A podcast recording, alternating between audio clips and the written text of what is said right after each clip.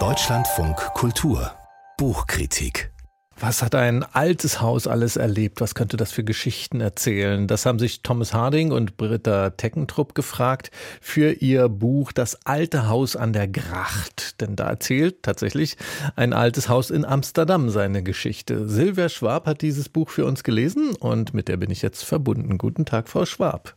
Guten Morgen, Herr Mayer. Die beiden, der äh, Autor und die Illustratoren, fanden die denn ganz am Anfang an bei der Geburt dieses Hauses an der Amsterdamer Prinzengracht? Ja, dieses Bilderbuch erzählt wirklich die Geschichte eines Hauses von Anfang an und das bis in die Gegenwart hinein. Das ist ein Erzählkonzept, das das Duo Harding-Teckentrupp schon für sein erstes Bilderbuch Sommerhaus am See entwickelt hatte. Dort war keine Person eben, sondern ein Haus, sozusagen der Protagonist der ganzen Geschichte. Und auch in diesem neuen Bilderbuch steht das Haus in der Prinzengracht 263 in Amsterdam mit seiner jahrhundertealten Geschichte im Mittelpunkt. Wir kennen es natürlich und ahnen, welches Haus das ist. Also es geht um seine Bewohner, ob das jetzt Handwerker oder Familien waren, alt oder jung, glücklich oder unglücklich wie die Familie Frank, die ja dort lebte. Und das sind alles, diese Bewohner sind sozusagen Reisende, die nur vorübergehend an diesem Ort Station machen. Also das Haus von Anne Frank in Amsterdam, in dem sie versteckt war mit ihrer Familie. Ähm, welche, aber Sie sagen, es geht über Jahrhunderte, also es werden wahrscheinlich auch viele andere Menschen vorgestellt in, in über 400 Jahren Hausgeschichte. Kommt wahrscheinlich so einiges zusammen an Bewohnern, ne? Ja, das ist vollkommen richtig. Also ein, dieses Haus wurde erbaut nach 1600. Da war nämlich die Gracht vorne gegraben worden. Und es wurde gebaut von einem Steinmetz. Hier in der Nähe von Amsterdam entstand eben ein neuer Stadtteil. Jahrelang lebte danach eine Witwe mit zwölf Kindern hier, dann ein reiches Ehepaar ohne Kinder. Später wurde das Erdgeschoss sogar zu einem Stall.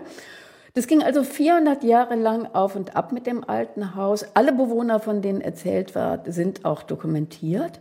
Es gab Handwerker, dann äh, Umbauten, es Pest und Feuer bedrohten dann auch das Haus. Und dann, als die Nazis kamen, mussten sich die jüdischen Bewohner im Hinterhaus verstecken und lebten dort zwei Jahre lang, acht Menschen im Verborgenen, bis die Nazis sie abgeholt und getötet haben. Und nur der Vater eben überlebte und veröffentlichte nach dem Krieg das Tagebuch seiner Tochter. Sie haben schon gesagt, das ist ein Bilderbuch. Das heißt, hier wird vieles über die Bilder erzählt, die Bilder von Britta Teckentrupp. Was für Bilder hat sie denn gezeichnet oder gemalt für dieses Buch? Das sind digital konstruierte Collage. Und das klingt jetzt erstmal sehr kompliziert. Ich denke mal, in der Herstellung ist das auch kompliziert. Aber diese Bilder haben wirklich eine faszinierende Wirkung. Es werden unterschiedliche Druckvorlagen übereinander gelegt. Das hat so ein bisschen die Wirkung wie die Bilder von Lionel Feininger. Und dadurch changieren dann die Backsteinfassaden in gedämpften Erdtönen, die Wasserflächen schimmern in sich überlagernden Farbflächen. Das alles lässt Licht und Schatten, Dunst und Nebel, Feuer und Dunkelheit leise leuchten. Vorlagen waren übrigens alte Fotografien aus dem Archiv des Anne-Frank-Hauses, dann alte Gemälde, Kupferstiche und Karten, also auch dokumentarisches Material. Und trotz des eifrigen Treibens auf den Bildern herrscht dann doch auch eine sehr große, wohltuende Ruhe. Und dann kommt der Text von Thomas Harding dazu. Wie rückt er einem die ja vielen Ereignisse in der langen Geschichte des Hauses, wie bringt er einem das nahe? Der Text ist wundergemacht in sehr ausgeglichenen, einer labilen Balance. Der nimmt einerseits jetzt einen sachlich authentischen Erzählgestus ein, also der fast komplizierte Zusammenhänge, lange Zeitspannen ganz knapp, ganz konzentriert zusammen. Und dann gleitet er hinüber zu einer ganz zarten poetischen Prosa mit Wiederholungen, mit Metaphern.